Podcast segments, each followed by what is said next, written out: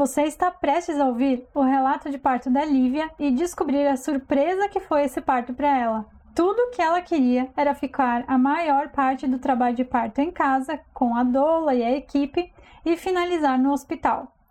O que será que aconteceu? Fique com a gente que você vai descobrir.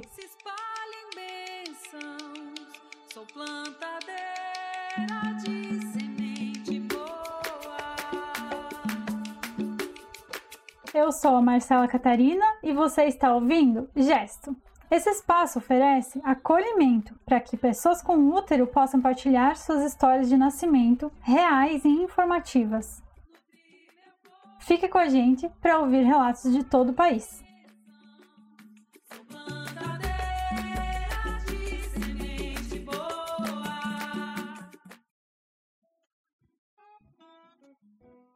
No episódio de hoje temos a Lívia dos Santos. Ela é artista e educadora, é mãe do Martim, que no dia da gravação estava de três meses, e faz aquarelas lindas no Instagram. Oi, Lívia, bem-vinda ao Gesto e obrigada por estar no podcast hoje. Obrigada. Hum, é uma honra receber você aqui. E adorei Igualmente. as suas aquarelas. Ai, sim. Eu adoro fazer também. São muito lindas, de verdade. Lívia, podemos começar você falando um pouquinho sobre você, assim, o que você faz no dia a dia, sua família? Claro. Uh, bom, então uh, eu tenho relações muito próximas com a minha família, assim. A gente costumava se ver com frequência e agora, em função da pandemia, a gente está distante, né? Mas o que está acontecendo de uma forma muito positiva nesse momento da pandemia, porque tem todo o lado muito triste da tragédia, né? Mas o que está acontecendo que eu estou achando muito bonito é que eu, meu companheiro e o Martim, a gente está se aprofundando em ficar entre nós aqui, nós três, e eu acho que está sendo muito fundamental essa minha conexão profunda com o Martim e dessa conexão com, do Martim comigo. Então tá sendo ao mesmo tempo que dolorido ficar sem ver as irmãs, sem ver os pais, né? Pô, meus pais, o primeiro neto deles é o Martim. Então tem muita coisa que eles não estão conseguindo acompanhar ou acompanham por vídeo, foto e a gente sabe que não é a mesma coisa. Mas assim, ao mesmo tempo, tem sido muito lindo ficar aqui em casa na minha recém-nascida família. Muito lindo mesmo. Como você descobriu que estava grávida? Você estava planejando? E como foi contar essa notícia para as pessoas também? Conta um pouquinho. Bom, então eu sempre quis ter filho. Sempre. Era o sonho da minha vida. E quando eu comecei a trabalhar com o meu companheiro num espaço onde as crianças brincam, eu fiquei ainda mais apaixonada por esse mundo, assim, de ter um filho pequeno, de redescobrir o mundo pelos olhos do, do pequeno, né? Uh, sempre gostei muito de estar com crianças e trabalhava com criança, então sabia também das, dos momentos de perrengue e era um sonho meu muito forte, muito grande ter filho. Então eu comuniquei ao meu companheiro que eu estava muito querendo ter filho e na época ele queria também ter filho, mas não nesse momento. E aí a gente foi, assim, não nesse momento na época, né? E aí o tempo foi passando um pouco, passou, sei lá, acho que um ano, e a gente voltou a conversar sobre o assunto. E ele se sentiu mais à vontade, assim, para dizer: Olha, eu acho que eu tô querendo, podemos tentar. Então foi uma, foi uma coisa super desejada que a gente acertou, assim, bah, então vamos tentar. E na primeira tentativa, né, no primeiro período fértil que a gente tentou, a gente engravidou. Foi muito forte mesmo, assim. Eu tava super querendo, esperando por ele, e quando ele aceitou, a gente conseguiu. A gente conseguiu, assim, eu acho tão. Eu sou tão grata a isso. Descobri minha gravidez uh, no inverno do ano passado. Acho que eu descobri mesmo, assim, tipo, dia 6, 7 de junho, que a gente foi fazer os exames e vimos que tinha dado positivo. Já era uma suspeita nossa, né? Desde que a gente tinha passado pelo período fértil namorando e a menstruação não estava mais vindo, a gente pensou, bom, devemos estar grávidos, né? Hum. E com o positivo, as coisas só se animaram e a gestação correu super bem. A gente esperou um pouco para contar para os amigos, esperamos até eu completar os três meses, né? Porque uh, o início da gestação é muito delicado, né? A gente tem que se cuidar, uh, enfim, tem que prestar atenção. É tudo muito, tá tudo muito no comecinho. Então, as primeiras pessoas que souberam da minha gestação foram a nossa família, os nossos pais, as nossas irmãs e duas grandes amigas minhas, a Cristina Morassuti e a Camila Zandanai. Foram as primeiras a saber, né? E depois, depois que passou os três meses, a gente saiu a espalhar a boa notícia, assim. A gravidez correu super bem, não tive nenhuma questão. Uh, o único detalhe que me deixava um pouco apreensiva e me gerou bastante preocupação foi que eu tenho sangue B negativo, né? A minha tipagem é negativa, o RH é negativo. E o Lourenço é positivo. Então, uh, se o bebê fosse positivo e acontecesse algum tipo de uh, acidente ou uma troca sanguínea ali entre eu e o bebê, possivelmente o meu corpo boicotaria o bebê, né? Por eu ser negativo e o bebê ser positivo.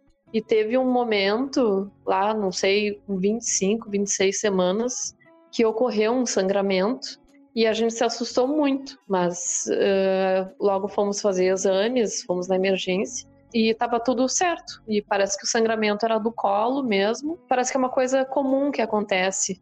Se o casal tem uma relação, pode sair sangue do, do colo, não é? Pode não ser sangue de acidente, né? Então ficou muito, ficou muito claro isso para nós que tinha sido por causa da relação mesmo. Eu fui me informar depois e é mais comum do que se imagina que sangre depois de uma relação. E daí a gente foi ficando tranquilo. E a gestação correu super bem, assim, eu fui fazendo os exames, né, as, as principais ecos, a morfológica, a eco para ver o coraçãozinho, sempre tudo certo, tudo bem fiz aquela lá para identificar uh, diabetes gestacional e deu tudo certo, assim. No final da gravidez, ali com 40 semanas, foi aparecer uma anemia discreta, mas eu nunca tive nenhum problema, assim, trabalhei até o final. Uh, eu acho que eu trabalhei até, sei lá, final de dezembro, devia estar com 39 semanas. Estava trabalhando super bem. Eu participei de muita roda de parto falei com muitas mulheres, muita gente. Enfim, nosso pré-natal foi muito bem assistido pelas gurias da equipe parteria, a Grazi, a Stephanie e a Dani. Então a gente ficou muito bem assistido, assim. É, vocês planejaram então um parto? Como vocês tinham alguma ideia de como vocês queriam esse parto? Sim, a gente sabia com certeza que a gente queria poder experimentar esse início de trabalho de parto ou até o meio em casa, que a gente não gostaria de sair correndo e ir para o hospital. Então a gente sabia que o início e o meio do trabalho de parto seria em casa. A dúvida que a gente tinha era de fazer o parto domiciliar ou parir no hospital. E a gente namorou muito a ideia do parto domiciliar, participamos de várias conversas sobre isso. E é porque a gente estava muito afim de fazer. Mas, uh, como o Martim ia nascer numa época, assim, o Martim nasceu no dia 2 de fevereiro. Eu fiquei com muito receio de que a gente, por exemplo, sei lá, começasse um parto aqui em casa e o parto é uma caixinha de surpresas, né? Pode acontecer qualquer coisa, pode dar tudo certo e podem haver intercorrências. A minha gestação, ela era lisa, né? Não tinha nenhum problema porque não é todo mundo que pode fazer parto em casa, né? Por exemplo, se tu descobre ali no exame da diabetes gestacional que tu tem diabetes gestacional, tu não pode parir em casa. Ou não é que não pode, não é seguro, né? Já é indicado outro tipo de parto. Sim. Mas então a gente decidiu, uh, porque eu tinha muito medo de cair num plantão, né? Com alguém que eu enfim, com algum médico que eu não conhecesse, que não conhecesse a gente, que não fosse, que eu não tivesse a confiança de que eles iriam respeitar, que a gente não queria intervenções, eu não queria anestesia, eu não queria, ah, enfim, intervenções desnecessárias, né? Porque eu conheço e eu entendo que intervenções para salvar a vida, quando elas têm que ser feitas, elas têm que ser feitas mesmo. Mas no meu caso, estava ocorrendo mesmo tudo bem. Então eu não, eu não iria engolir intervenções sem uma justificativa real, né? Mas no fim, o que, que aconteceu? A gente uh, definiu que ficaríamos aqui em casa com a minha doula e com as gurias da equipe parteria, que a gente ficaria aqui em casa, uma delas, né? Elas fariam o acompanhamento que a gente ficaria aqui em casa e nos últimos momentos a gente iria então pro, pro Divina Providência. Então ficou essa ideia nos acabou nos dando mais tranquilidade, assim, vamos ficar o máximo de tempo aqui e vamos pro hospital só para ganhar.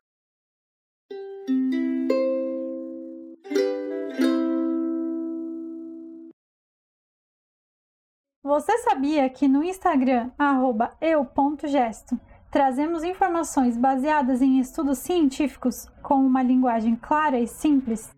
Além disso, essa semana eu postei uma foto de mim com um pouquinho da minha história.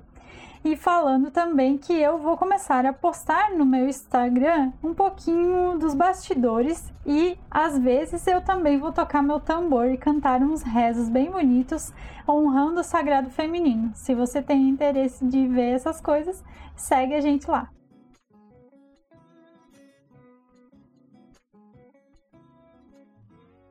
Como você identificou que esse trabalho de parto estava começando, assim, e pode, pode ir relatando a partir daí tudo o que você lembrar. Eu estava muito ansiosa para ter o Martim. As grávidas ao meu redor, todas estavam tendo seus filhos e eu não. Tinha grávida, enfim, de 38, 39, 37 semanas que tinham os bebês e eu ali, 38, 39, 40 e nada do Martim. E 40 mais um, 40 mais 2. No dia 1 de fevereiro, eu estava fazendo 40 semanas mais dois dias. Foi o aniversário do meu companheiro. No dia seguinte, no dia de Iemanjá, eu acordei faceira e tipo já vinha fazendo alguns chazinhos para mim com canela, pimenta, gengibre, coisas que a minha doula tinha dito que eram boas para ativar e tal, dar uma chamada. E nos, nos tinham contado também que dar uma namorada também ajuda, né? Se o bebê tá pronto, ajuda a desencadear. Então a gente aproveitou que a gente estava sozinho, sem filho, enfim, e que mais tarde, depois que o Martim nascesse, as coisas seriam diferentes. E namoramos bastante nesse dia. E aí, pelas quatro e meia da tarde, eu comecei a sentir um pouco de contração, mas elas eram bem suaves, assim, parecia que eu tava uma cólica menstrual. Aí comecei a sentir essas contrações, mas assim fiquei tranquila, sabia que isso ia acontecer. Pensei que lá pelas tantas isso ia parar, né? Porque a gente já havia tido esse tipo de contração, que são as contrações de treinamento, né? Que elas acontecem e cessam, né? Não, não vinga. Pensei que isso fosse acontecer também. Foi ficando mais forte, aumentou bastante, muito rápido, e eu pensei assim: bom, eu vou para o chuveiro. Porque a minha doula tinha dito para mim que quando as, essas contrações acontecem e a gente vai pro chuveiro, coloca um pouco de água quente, a coisa ou para ou engrena, né? Se tá na hora, engrena e se não tá, ela cessa. Aí eu fui pro chuveiro, quente, tava um dia calor assim, e eu liguei uma água quente e as contrações aumentaram. Eu já tava vocalizando, assim, eu já tava inspirando Uh, já tava assim vocalizando mesmo e sentindo uma dor mais intensa, mas nada que eu achasse assim, nossa, sei lá, vou me desesperar, porque eu tinha muito medo desse momento de parir. Mas, enfim, daí eu, eu vi que tava ficando forte, mas eu tava ali vocalizando e tal, me abracei no meu companheiro várias vezes. Aí saía do banho, ia pro banheiro e voltava do banheiro, ia pro banho e fiquei meio barata tonta assim, Acho que eu já tava meio na partolândia. E aí uma hora ficou super forte e eu me deitei e fiquei de quatro na nossa cama. E fiquei dizendo pra gente chamar as gurias, pra gente chamar a nossa doula e tal. E aí começou uma dor muito forte e começou a sair sangue. Então as gurias chegaram aqui em casa, né? A Grazi chegou aqui em casa. Quando ela foi fazer o exame de toque, ela percebeu que eu tava com 10 centímetros de dilatação. Então a gente entrou no carro, às pressas, assim, e fomos pro Divina. E chegando lá no Divina, daí a gente entrou num plantão. Fomos atendidos e eu fiquei ali também vocalizando a cada contração que dava. Eu vocalizava bem alto, assim, gritei muito, me ajudou muito, assim, largar, assim, soltar a voz. E aproveitava as contrações para relaxar, para me abrir, para uh, visualizar esse momento. Mas só voltando um pouco, quando a, a Grazi falou: Olha, tu tá com 10 centímetros, eu logo fiquei assim: Nossa, tô com 10 centímetros. Já foi? Eu vou, vou ganhar meu filho. Então eu fiquei muito feliz, assim, fiquei muito, ah, agora eu vou fazer mais força e logo, logo vou ter meu filho nos braços, né? Então foi muito, assim, motivador, né? Porque eu não, eu não imaginava que meu parto fosse ser, assim, tão rápido. E daí a gente, lá no hospital, continuamos fazendo as, as vocalizações e eu aproveitava as contrações para empurrar bem o Martim.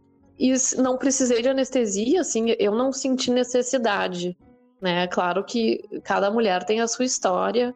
Eu acho que se a mulher sente necessidade, ela tem todo o direito de fazer e não, não vejo isso como uma coisa ruim nem nada. Mas uh, na minha história, eu não senti necessidade de fazer anestesia.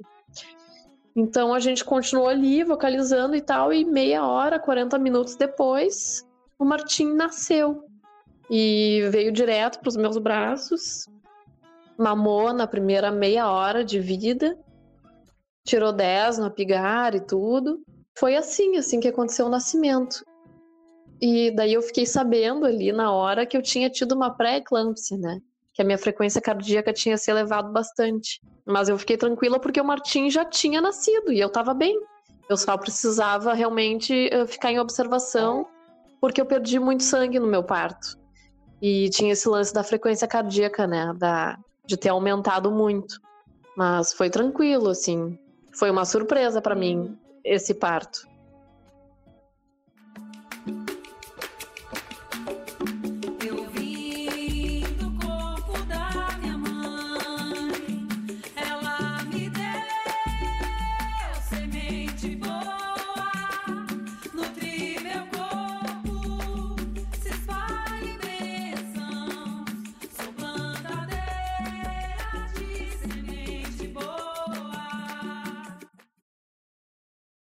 Aqui no Gesto, nós acreditamos que se pode mudar o mundo mudando a forma de nascer. Se você conhece alguém que pode se beneficiar desse conteúdo, conte essa pessoa sobre o podcast. E se ela não sabe onde encontrar, no computador ou no celular, mostre como fazer. Se tiver alguma dúvida, sugestão de convidados ou quiser nos contar algo, envie um e-mail para gesto.podcast@gmail.com. Quantas horas deu, você sabe certinho? Bom, quatro e meia começaram as primeiras contrações, né? O Martim nasceu 7h31 da noite, no dia 2 de fevereiro. Três horas? É, foi muito rápido. Três horas. E, e a gente quase ganhou. a gente quase ganhou no carro, né? Porque eu pensei, lá pelas tantas eu pensei, bah, vai nascer. Porque eu já tava sentindo vontade de empurrar quando a gente tava no carro, né? Mas ele nasceu lá no hospital e tudo. Foi um parto a jato, assim. Foi muito parto a jato mesmo. Incrível. E conta um pouquinho como foi as primeiras 24 horas, é, a tua recuperação, a placenta eu, bom, o Martim nasceu e eu fiquei completamente assim fora da casinha, segurando ele no colo, chorando, né? Eu peguei meu filho no colo, olhei para ele emocionada, mas quando ele começou a chorar, eu, eu abri o berreiro também, porque foi muito emocionante para mim. E aí eu já tava em outro mundo, assim, já tava só com ele ali, olhando para ele, uh, uh, o pessoal ali fazendo pão, né? Daí, ah, daí saiu a placenta, eu senti ela sair, assim, aí eles me mostraram a placenta e tudo, e eu olhei, mas assim, eu não consegui prestar muita atenção, porque eu tava num momento tão. Não sei, para mim era tudo tão. Nossa, tô ali com meu filho, nasceu meu filho, eu pari, sabe? Foi tão, assim, excitante. que eu não, eu não lembro muito bem na minha placenta. Mas a minha doula tá com a minha placenta e em breve eu vou querer me reunir com ela para fazer um, um belo de um ritual, né? Mas então, as primeiras 24 horas. Fomos para a sala de recuperação. Eu tava muito fraca, né? Tinha perdido muito sangue. Demorou um pouquinho mais pra gente ir pro quarto. Mas eu fiquei ali me tentando me, me preservar, assim, me tentando me nutrir, né? E eu lembro que nas primeiras mamadas, assim, que o Martim deu, eu sentia muita dor nos mamilos, assim, nossa, sentia muita dor. E eu lembro que hum, no terceiro dia, depois do nascimento do Martim, eu senti o leite descer mesmo. Mas as primeiras 24 horas foram tranquilas, assim, eu só eu lembro de ter ficado um pouco assustada por essa coisa de tipo, bato, perdeu muito sangue e tal. Mas foi de boa, assim, foi tranquilo. O Martim estava bem, tranquilo, né?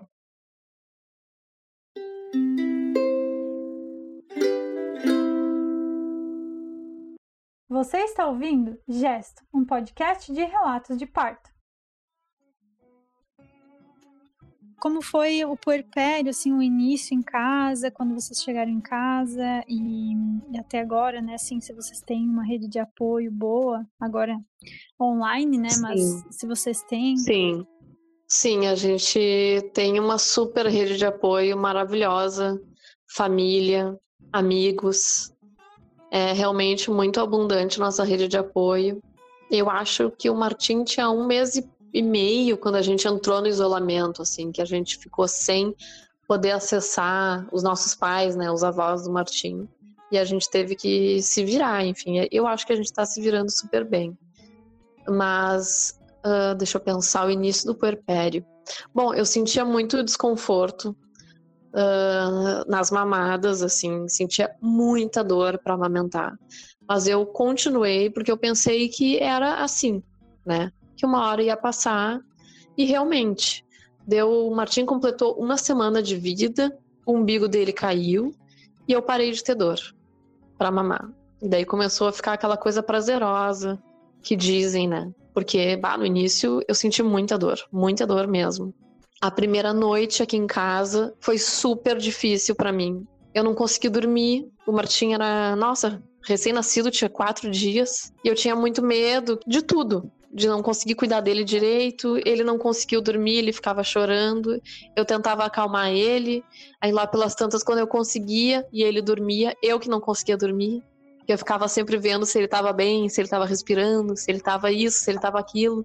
Era uma noite quente e a gente não quis ligar o ar condicionado por causa do bebê, então todo esse lance do calor, enfim, foi uma noite difícil. O tempo foi passando assim, e eu acordava no início ali no primeiro mês do Martim, acordava, sei lá, umas três, quatro vezes de madrugada, até que a gente foi entrando assim numa fase boa, assim, que é a fase que ele tá agora, que eu acordo uma vez, duas vezes de madrugada e ele dorme super bem.